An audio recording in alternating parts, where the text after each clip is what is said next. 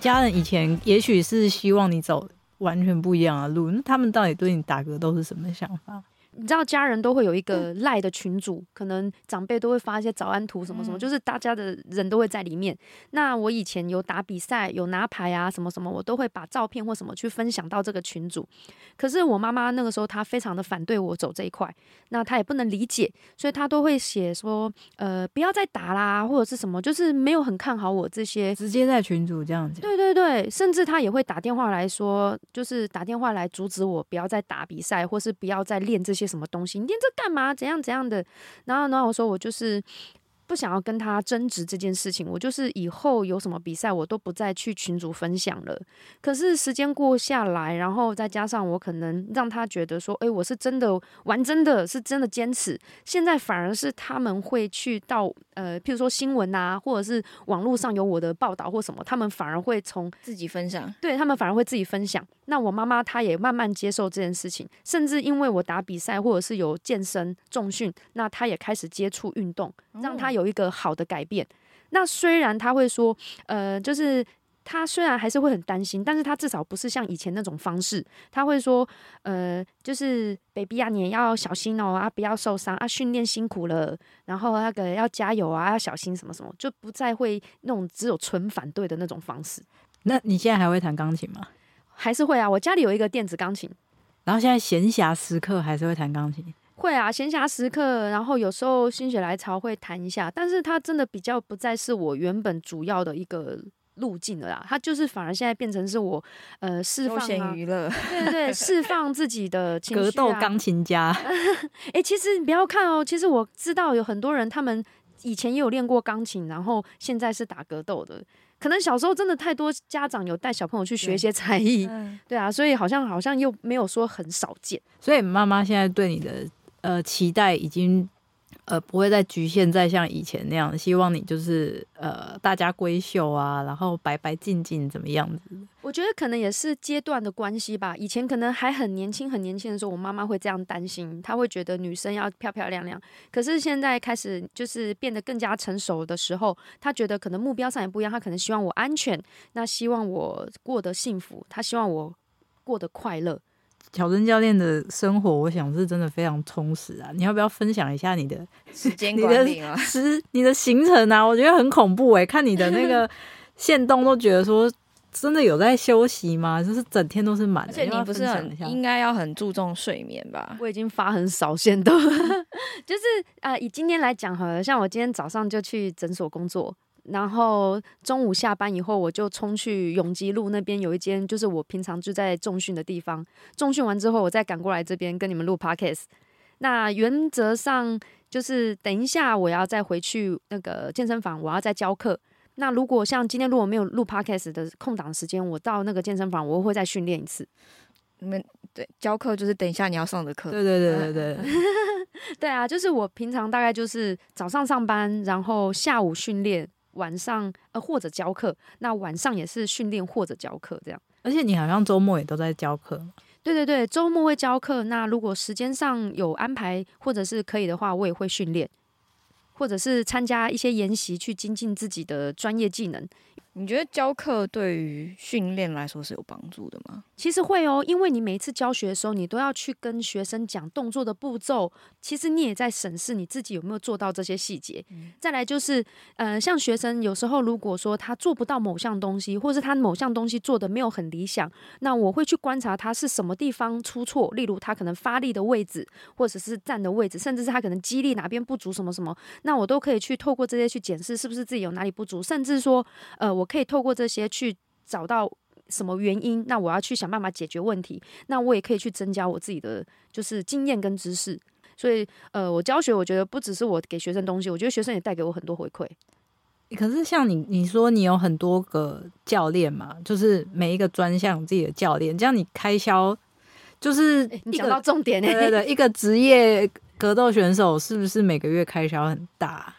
其实不只是职业，像业余，甚至像我还没有走职业啊，就是不管就是这条路上，我觉得我的开销很大的部分就是装备，呃，可是装备并不是每次都要买啊，所以可能就是等于是买好以后，以后就是一直去使用这些装备。那还有学费的东西，还有一个大的就是医药费。你方便透露，就是说，就是花在练习啊、格斗这些，还有包含那些医药费等等，大概一个月平均差不多要多少钱？可能至少也要两万多诶、两两万多。如果说今就是像之前伤的蛮重的，我的手就是左右边的韧带直接都被撕裂，那那时候很常去打打那个葡萄糖增生疗法，那就蛮贵的。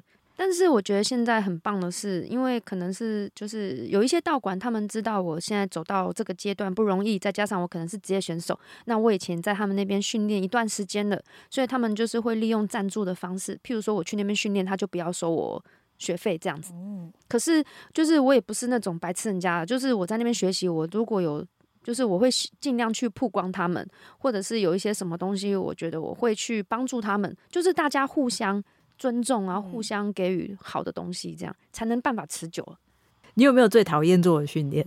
最讨厌做的训练哦，我最讨厌跑，我很讨厌跑步诶、哦 我也超讨厌我也很讨厌跑步。我说那个跑步是那种间歇，就是跑啊一下子很快的那一种，因为你要维持心跳在一个 就是你要冲爆发力，像我们之前那个因为疫情的关系，然后健身房都不是不能去吗？嗯那时候我跟那个就是新北有一间学校叫陆江国中，我在那边有长期在那边练习。那那时候学校也不能进去，因为三级警戒关系，所以他们那个教练就把学校的学生带到那个合体，因为泸州那边有合体。那那时候我们在训练爆发力跟体能的方式，就是冲斜坡。就是他有那个牵脚踏车牵引道，哦那个斜坡，然后就是喊够的时候就冲上去，然后记你几秒，然后几趟这样子。然后，但是我觉得其实虽然很讨厌，然后但是你不会抗拒，应该是说你知道你该该干嘛。然后还有就是在训练体能的时候，有那个我的教练他叫我要做就是冲一分钟，然后休四分钟的跑步，我也觉得哦好痛苦哦。那个东西其实像现在啊，就是我自己一个人去做，所以就会变成没有伙伴。那我有时候自己做，我就会觉得很做一做就觉得哦很孤单呢，或者是很辛苦哎。有时候走一走，看到旁边有情侣在笑啊，或者是在遛狗，我就觉得 啊炸死了。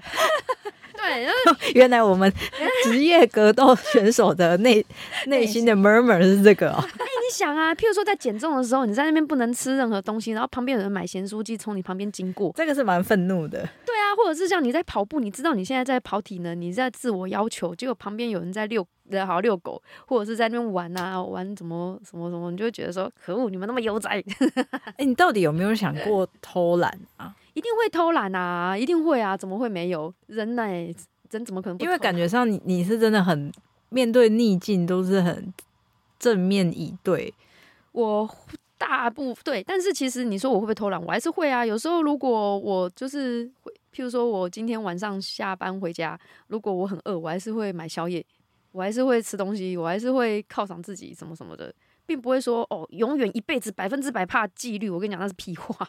那那那个像像你们这一次亚锦赛初赛，嗯就比方说大家打完之后，有在结束比赛的那一天晚上，大家就大吃嘛？会大家会做这种事情吗？一定会啊！哦，我跟你说，那超级有趣，因为我们亚锦赛它那个是锦亚锦赛，意思就是锦标赛。锦标赛的意思就是你可能每一天都要打到，如果你有赛程的话，譬如说像我们里面有选手，就是他今天打完，结果他有晋级，他明天还要再打。那他的那个比赛的规则是，他每一天都要过体重。那我们里面有一个队，我们里面有一个选手是他的体重已经很达标了，甚至还在他的那个量级的稍微低标一点，所以他们他从从到机场下飞机，然后到那个曼谷啊那边，他就是不停的吃，不这么嚣，张，他不怕会不小心不会，因为他真的就是体重有差距。哦？譬如说，他平常可能他平常是八十九好了，可是他打的是九十四以下，意思就是说他有五公斤可以吃。假如啦，然后他就是拼命吃东西，又喝又吃，然后那个我们学校他那个学校吃饭是有点类似像学堂食堂那样子，就是自己。盛东西，他说每次都拿一大瓦工，然后那个学校附近可能是很多中国的学生，所以甚至有那种中国商店，他还买那个什么自嗨锅、自热锅回去回去宿舍煮、欸，那你们看的不是很堵然吗？呃，我们那个这一次去亚锦赛有一个得到金牌的高雄的一个选手叫尤凯文教练，他打比赛，譬如说他是打九十我忘记了，好像是九十四还是多少。结果他控好体重，他打完比赛，他当天晚上就吃到一百多啊。怎么可怎么能？可以这样吃到一百多？可以啊，其实你如果有脱水，再加上你有饮控，你其实很简单，你可以马上吃回很多。譬如哦，说，因为减掉很多水分，水分一下子就补回来了。对啊，水分其实很快补回来。譬如说，像你今天，像我之前说，如果我去脱水，我去烤箱，或者是去流汗，流个呃一公斤、两公斤，那我去过完磅下来之后，我马上再喝两公斤的水，那我不是两公斤就回来了？然后再加上吃的东西，九十四到一百，听起来好像很多。但是我真的很不建议一般人去做这样尝试，因为这真的是很特殊。这个是因为为了运动，为了就是为了比赛而去做的这些东西，它并不是符合一般人健康减重、健康生活的那个需求，所以不要学着去，平常不要随便去学着做这种事情。哎、对我之前有听听过一个说法，就是说，实际上职业运动员健康并不是我们觉得是最健康的那一群人，没因为太就是常常在过一些很极端的生活嘛。呃，就是到了赛前就会变得比较极端。可是像你说的，有一些职业运动委员，或者是他们有一些道馆啊，或者是他们有那个饮食的，就是像营养师或什么去，平常就会去看他们的体重。那你现在开始当教练，我很好奇耶，因为每次我们在上课的时候，就想说，哎，打个用这样搞啊，就是还来教我们这一群，你知道小白，就是难道不会觉得血压很高吗？我其实觉得教小朋友血压比较高，因为有时候小朋友实在太皮了，皮到就是他可能坐一坐就躺在那边，然后就不动，然后你还要把他抓着拎起来，请哎、欸对你做为什么要挑战教小孩子啊？哎，那也是人家说你要不要来上儿童课？你是女教练，然后女生，你小朋友一定很喜欢你。对啦，很喜欢欺负你啦，没有啊？儿童，你是教儿童柔术对吗？我有教儿童柔术，也有教儿童拳击。哦嗯、那小朋友就是会觉得啊，女生教练很有亲和力，好喜欢跟你相处哦，上你的课都可以很嗨、很很 happy，这样比较不会怕我啦。是不是当教练是职业运动员的，你有点不得不走上的路吗？嗯，其实也不一定诶，因为像如果以一些就是从小校队带上来的，那他们有可能可以选择做教练，或者是选择做健身工作室的经营者或是管理者。但是像我是后天才学到这些技术，那为什么会走到教练这条路？是因为像我以前还没有开始当教练的时候，很多人就会说：“诶，你要不要教？”打那么多场，然后你又技术什么学了很多，你要不要来教学？那他们会叫我教学，并不是想要我跳槽，他们会希望我用女生的这个角色的代表去鼓励这些学生进入踏入这个这一步。那另外一个就是，我觉得就是一个传承，精神跟技术的传承。因为这个东西它可以一直永永续下去，就像你讲说，我可能几年前打比赛是这个环境，几年后打比赛为什么会换成别的环境，都是有很多教练或是很多前人他们努力的去传承下来，才有办法一直一直持续。你觉得现在环境有比较好了吗？我觉得还可以再进步，还有很大可以进步的空间，只会越来越好，越来越多。哎、说真的，你以前就是在练习的时候，因为你也讲说很少女性的练习练习者嘛，你在那个都是雄性的环境当中，我不晓得会不会有呃比较多的压力。嗯，其实我之前我会有时候会想说，呃，我会不会变成他们的绊脚石？就是我跟他们练习，会不会害他们练不到？因为我的体重啊都太小了，那他们会不会觉得他们想练什么，我没有办法给他相同的强度？有时候我甚至会跟我的练习伙伴，譬如说可能几个人一起练，那我会跟他说，诶，你要不要去找谁谁谁？我觉得他可能更适合跟你练。但是有一些选手，他们其实人都还蛮 nice 的啦，就是说，哦，没有关系，我跟你练，我也可以练到如何控制，或是我跟你练到我你的速度比较快，因为你很小只，所以你可能速度比较快，或是你的技术上技术面比较细腻一点，他也可以从我这边学到东西。所以我觉得，不管说男女生，呃，比例上的不同，我觉得最重要的就是一个尊重啊。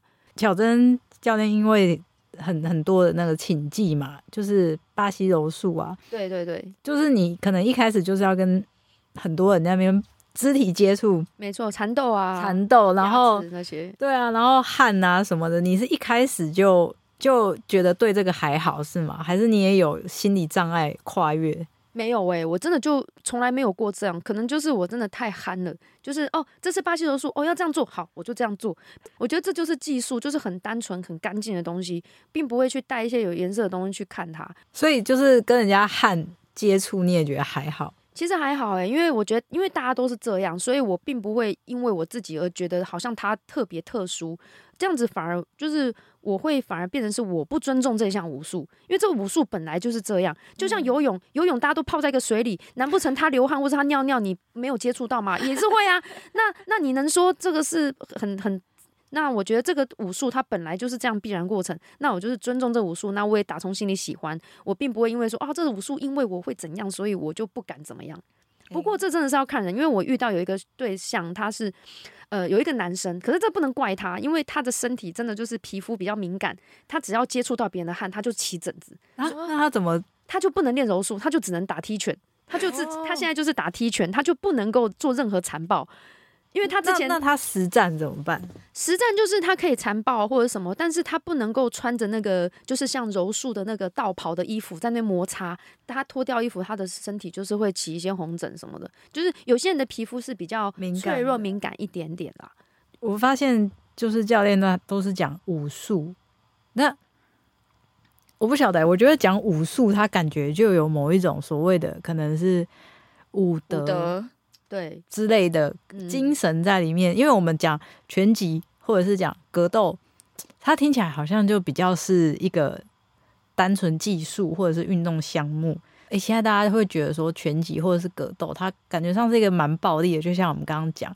可是如果是作为一项武术来讲的话，比方我们看那个叶问啊，嗯就觉得说哦很有 sense，然后你好像实际上是在修身修心这样子。那个所谓武德对你们来说到底是什么啊？因为我们很难去具体的去感觉到说所谓的武德到底是个什么样的东西耶。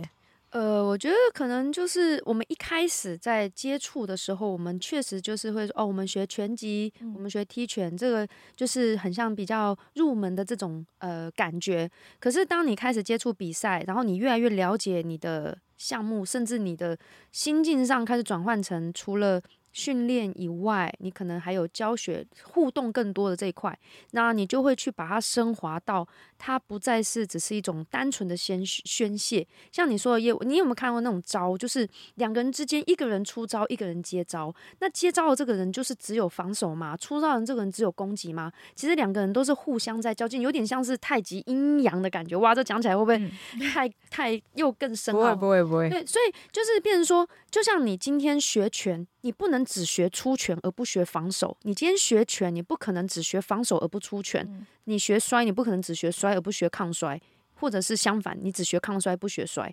那当你接触比较久一点，不只是在打比赛、呃训练过程当中，你一定会去反复的去思考练习的当下，你打比赛的那个情境，那你就会开始慢慢的去让自己的想法变得成熟。因为你在训练，你的年资越高，那相对来讲，你是不是年纪也开始慢慢增长？那你就会变得更稳、更加稳重。因为我觉得听起来啊，就是说武德它很像是一一个练武的人，他会自己去形塑出自己的某一种价值观啊，或者是说他面对生命、面对世界，甚至是面对对手的态度。而且我觉得这也是一个人的特质，每个人都有不同的特质跟他的个性，所以武德对于每一个人他所呈现出来的方式都不一样。诶那你觉得就是跟一开始都还没有开始接触格斗之前，比方你自己可能性格上、特质上、嗯嗯，价值观啊、人生观之类的，你觉得有没有一些很很大的改变啊？呃，也有可能是随着年纪增长，练习到这个阶段，你一开一定会开始变得比年轻的时候来的不那么轻狂。那你学了这个格斗之后，你就像我刚刚说，你可能会知道你要如何面对危机，或者是面对危机当下你立即所做的反应，那你就会变得比较会去思考这件事情。那再来就是你比较不会这么的，就是有些东西你变得比较不鲁莽，因为你需要去考虑到更多。例如说，像你讲到德这件事情，如果说我今天是一个血气方刚之人，今天在路上遇到人家撞我，我就马上要开扁他。可是如果你今天你知道你今天的修为，或或者是说你今天知道你自己的工作，你是牙医助理，你又要当教练，你又要自己训练当选手，你有办法轻易受伤吗？不可能。所以如果今天遇到任何像什么冲突或是什么意外的时候，我就是信想办法，就是要保全跟保护自己。然后不要去跟人家正面硬碰硬。即便你是有能力可以改变他的，对对对，哦，这个我真的要分享一下。有一次啊，我下班，我穿着护士服在我们诊所附近下班，然后我要走路，结果有一个阿伯在我的面前经过，在跟我面对面。然后呢，那条路旁边明明都是路，他可以绕过去，只是从我旁边走个可能几十度而已，他就过了。结果他偏要挡在我的正前方，叫我给他过。然后我就说，哎，旁边有路啊，啊，这也是路啊。然后他就说，不管，他就一定要走在我现在走的这块砖块上面。我那时候真的好生气哦。可是，就是我觉得说，那你现在看我没有，可是我又不能对他怎么样。第一个，我穿的制服；第二个，听说法律是那种，如果你有练过，你在外面跟他起冲突，法律是对你不利的，因为他知道说你有学过东西，然后你还把你学的东西拿来攻击人家，学以致用了。然后我就很生气，我就跟他说，然后我就在他耳边说什么：“哥，你做人最好是不要这样啊。”然后那个什么，你现在是遇到我，你遇到别人，你不会那么好过。然后我就走了，结果他在后面就骂大骂三字经，在后面干掉我。他不知道，他不知道他刚刚惹到的是谁。对，但是你你平哎，你在日常生活中真的没有遇过那种怒气一触即发的状况吗？我觉得现在是现代生活很容易让人有怒气一触即发的状况。哎，我有遇到怒气一触即发，然后譬如说像我讲电话跟人家吵架。可是那时候我在家，我就是摔东西，但是摔完东西我自己收拾。然后我后来我就会发现，我怒气一触一一触即发，以后后果都是我自己在承担。我看我还是冷静一点好了。所以实际上上擂台的那个所谓的赢，或者是我们想象中要把对手打死，那个并不是靠怒气在推动，是吗？不是诶，那个其实是靠一个，那个不能完全是靠怒气，你可能真的需要有一种。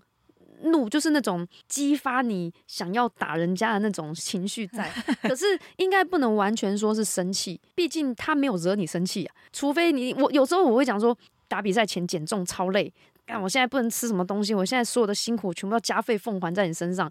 对，就是那种感觉。我这很有动力哦。对对对，很有动力。是你害我不能吃什么？是你害我现在饿的要命？是你害我现在累个半死？然后我一定要打你，怎样怎样？可是当你过完棒后，你开始补充完之后，这个东西又不见，就消失了。对啊，但是啊，好玩的就是说，你要保持你的怒气，可是你在现实当中，你不能把你的怒气展现出来。我觉得就是学了武术之后，你会变成你要克制自己的冲动。在一些理论里面，怒怒气实际上是一个蛮有建设性的情绪嘛，就是说你控制得当的话，对，所以如我觉得听起来好像说你所谓那个武德是，它是它可以过滤掉一些不必要的冲动，但是我保留一些有建设性的，它可以有一些开创性的怒气在那边，对，或者是你也可以讲说那个叫斗志。哦，叫热血的东西叫斗志。那你接下来下一阶段有什么样的目标？比方说，你还要再打什么样，达到什么样的程度嘛？或者是有什么样的赛事你想要去参加？其实就像刚刚一开始讲的，说这次亚洲的格斗锦标赛是第一届，那意思就是说，他这一届其实是比较像是试办，看确定一下这个比赛是否合规制啊。呃，我知道明年二月雅士五运他们又会有格斗项目，那我也会在针对这个比赛来备赛这样子。雅士五运就是亚洲室内武术运动会，你所想到的室内的比，就是室内的运动都会在里面。是在哪里比啊？我还不太确定国家，这个我一定会要参，我一定会想要参加，就是也是又是代表就是台湾参加当国手这个殊荣啦，对我来讲就是很很特殊啦，因为就像我刚刚讲，我可能二十九岁才接触，我是很晚才学习，可是我却有机会能够当上国手，能够站上国际舞台，能够打到职业选手，拿到打到万这种这么就是高规格的这种比赛，对我来讲真的就很像很像做梦一样。但是我不是说否认说哦，我今天的所有的努力都不算努力，而是说我觉得做出了努力，但是我又好幸运可以去走到这些程度，那我就会很珍惜这些机会。我自己有个私人问题，因为刚刚讲到 One，嗯，就是 One 是一个算很非常非常具代表性的联盟嘛。哎，小陈教练要不要讲一下？因为我们小陈可能不知道。呃，你那你有听过小陈？你有听过 UFC 吗？有有有。有 UFC，它就是美国的，就是综合格斗的一个很大的联盟。那 One 的话，它是代表亚洲。对，那它的比赛也是一样，有很多综合格斗，甚至有很多专项，例如说像巴西柔术的，或者是泰拳、踢拳的比赛。那它的比赛都是属于职业规格。对，所以我觉得能够能够参加，我觉得蛮。那时候为什么？那个是你报名吗？还是说他们邀请你去比赛啊？呃，那个时候应该是说我打了台湾的一些职业赛。那拿到了一些战绩，那那个时候万就是有到各个国家找选手，他找到台湾这边的选手。那透过我的一个，就是透过一个教练，那个教练他本身也是万那边的个职裁的裁判，那就问说，哎，你们台湾有没有什么选手可以来参加万的比赛？那我裁判他就推崇我去。那我第一次其实是没有答应，因为第一次刚好是卡到我要去蒙古打亚锦赛这个，那我最后是选择去蒙古那拿拿到金牌这样。然后后来他们又再邀约一次，结果他讲完以后的隔一天，我教练又打给我说：“诶，我要跟你讲一个好消息跟坏消息。”他说：“好消息就是你这次不用打外围赛，外围赛就有点类似像他们的选拔赛。那如果他们的选拔赛成绩很好之后，就可以进入主赛的那个铁笼的那个。”就是比赛这样，他是说你可以直接变种子选手的意思。应该说他我可以直接进入主赛的正式赛场，对我可以进入正式赛，这是好消息。我说哇，真的。哦。然后但是呃，坏消息也不能算坏消息啊，就是我要跟那个我的冠军女儿里面的那个真人的那个角力冠军对打，就有点类似我是去。被洗战机，因为人家可能战机很丰富哦，居然是去被洗战机的，就是他们的战机很丰富，那他的那个比赛的经验啊，还有他的那个从小训练的规模啊，跟他的强度都很强，所以我其实有点类似去跟他的实力是有一稍微一些悬殊的。他是很有名的脚力选手嘛？你有看过那个电影《我的冠军女儿》？他们就是冠，他们就是脚力世家，他们的那个就照就是照像他们电影演的，他就是真的是那个。有代表奥运参加，然后脚力非常的厉害。那他是他们里面的第三个小孩吧？可能在那个电影里面，他是那个襁褓中的小孩，不是不是真的那两个正在是那两个女，不是不是不是，对对？是他们的妹妹。我还是毅然要参加，因为我觉得这对我来讲是很难得的机会啊。那你你真的有被碾压吗？那一场你觉得有？哎，其实他在下，他摔我，然后他在下面一直狂揍我，然后我一直想办法不要让他。就是到更优势的位置，或者提早结束我，至少我撑完三三回合这样，然后被打的迷迷冒冒，脸肿的跟苍蝇，脸肿的跟那个霸王一样。可是我觉得这很棒啊，因为我可以从他那边学到不同的技术，例如他有一招我觉得印象蛮深刻，就是他用他的下巴去打我的眼窝啊。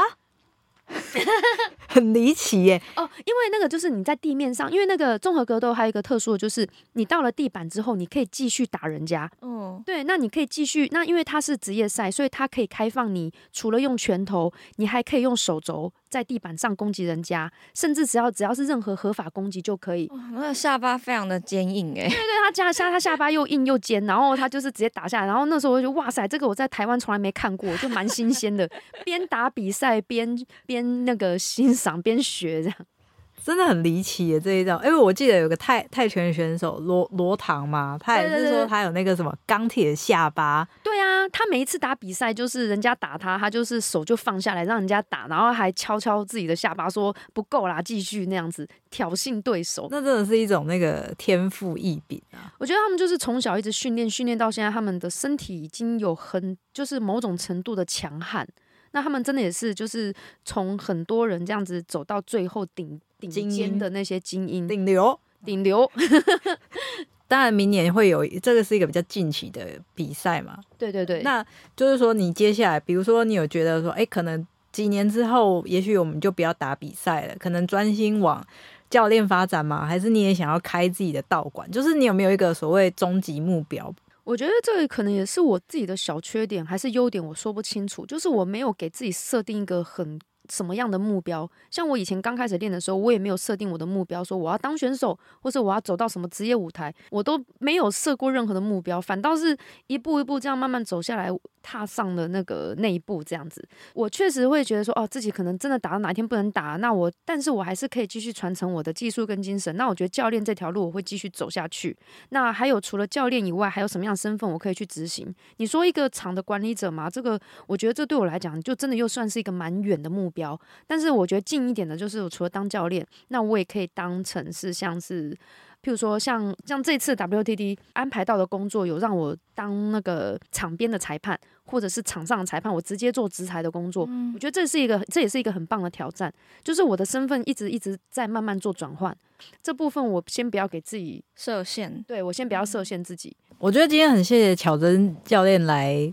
来跟我们聊那么多关于格斗的事情，但其实我还有很好奇一点，因为我们小陈啊，他是那个完全以前都没有在看格斗什么哦，这一类拳击这一类，我是很好奇啊，就是说他这样听完乔真教练分享，你自己想法跟你想象中的拳击或格斗有不一样吗？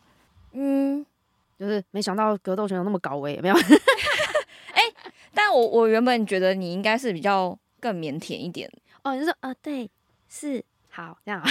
其实当教练好像都要很活泼，呃，我觉得这可能也是我的，就是我觉得这也是我的天赋之一。就是我妈妈说我小的时候啊，就是很就是不怕陌生人，不怕生，然后我会小时候就会主动去跟陌生人打招呼聊天，所以我可能有一部分我会觉得说我很愿意去跟别人互动吧，我猜。然后这也是为什么你可以就是很用很开放的心态，比方说去挑哦，有去挑可能战，就是呃去接触格斗这样这个这个运动，因为以前对完全没有接触过。我完全没有接触过，可是我就是不害怕去接触这种东西，不害怕去跟人家身体碰触，嗯甚至汗水之间的。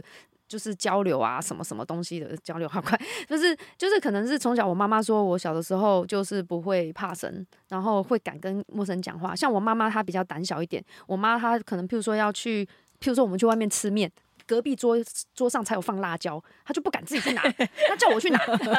社恐啊，对，哎、那你就是社牛，社牛，有可能，有可能，或者是像面对镜头啊，我很比较没有那么会怯场。哎、我觉得这有可能是跟我小时候练钢琴有关，因为我小时候练钢琴不是都要上台表演比。赛。上台比赛，所以我会习惯要上台，可能要上台面对，所以我可能会稍微赶一点点。哎、那你觉得格斗选手里面，就是你觉得比较偏社恐的人比较多，还是社牛比较多？哎、其实格斗选手里面包含的人包罗万象，哎，有很变态的啊，我的就是有那种很很很诡异，不是，反正就是各个人都有啊。你觉得你觉得？你自己体感的话，社恐比较多还是社牛比较多？我觉得欸其实一嗯都有可能都有，但是社恐真的会蛮多的。他可能就是会，但是但是因为现在格斗的那个项目开始越来越新兴，然后越来越多，就是人家也知道说，如果你今天想要让人家看见你，你不是只能默默乖乖的打比赛，你可能还需要去经营你自己，你可能都要放一些你自己的训练的影片啊，或者是什么什么，你等于是你要用。这种方式去打开自己的心扉，去跟人家沟通，那你就是慢慢要走出一点点社恐的感觉，那今天呢，很感谢巧珍教练来跟我们分享那么多关于他自己的格斗历程，然后还有对于整个我就是让一些我们这种小白呢，对于格斗啦、拳击、柔武术啊，也有更多的理解。那大家如果有兴趣的话，也可以去 IG 或者是呃 Facebook 搜寻魔力小红，呃，又又又又又念起来又软掉了。又软掉了。我刚刚看到你的嘴巴在抖。搜寻魔力小红吴巧珍哈，就可以找到他，也可以找他上课。对啊，非常欢迎。然后不管是你们的目标原本是想要打比赛，还是你只是想要强健身、想要防身，甚至想要任何任何你想要的目的，你都可以用各种方式去让你自己去呃发泄、去宣泄，或者是去做这样。我用福利社来到第三集，我们在 Apple Podcast、Spotify 还有嗯、Google 吗？First Story，干，再次，再次，再次。下次要写个小抄好了。好啊，我们无用福利社来到第三集，我们在 Apple Podcast、Spotify、Google、Google Podcast 跟 First Story 上面都有上上架。喜欢我们的话，欢迎追踪我们，然后开启小铃铛，是吗？没有小铃铛，没有小铃铛。这不是 YouTube 啊，反正就是呃，喜欢的话就给我们五星好评，然后也可以留言跟我们说你的感想。好，以上就是今天的无用福利社，那感谢乔正教练，谢谢大家，拜拜。拜拜。拜。